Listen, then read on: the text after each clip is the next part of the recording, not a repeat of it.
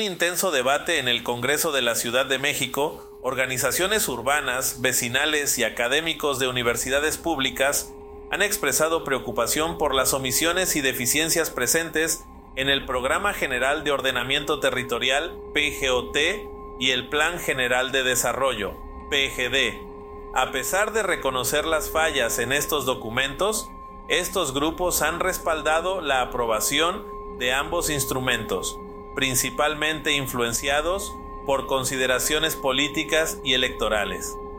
En un principio argumentaron que cualquier avance, aunque mínimo, era crucial ante la posibilidad de un cambio de gobierno, que pudiera no abordar las demandas sociales. Sin embargo, cuando las percepciones electorales cambiaron, sostuvieron que incluso una intención positiva era preferible a la incertidumbre que pudiera venir con una nueva administración, incluso con Arfuch.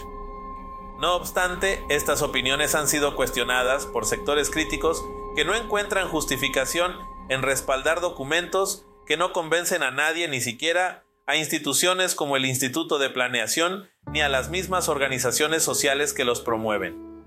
Ahora, frente a los anuncios recientes, la razón para insistir en respaldar estos documentos cuestionados parece haber perdido su sustento, especialmente después de que el temor a un cambio de gobierno o a figuras específicas dejara de ser relevante. El PGOT y el PGD ya no son vistos como los mejores documentos disponibles y el respaldo hacia su aprobación se encuentra en entredicho debido a sus insuficiencias y su incapacidad para abordar las problemáticas ambientales y territoriales.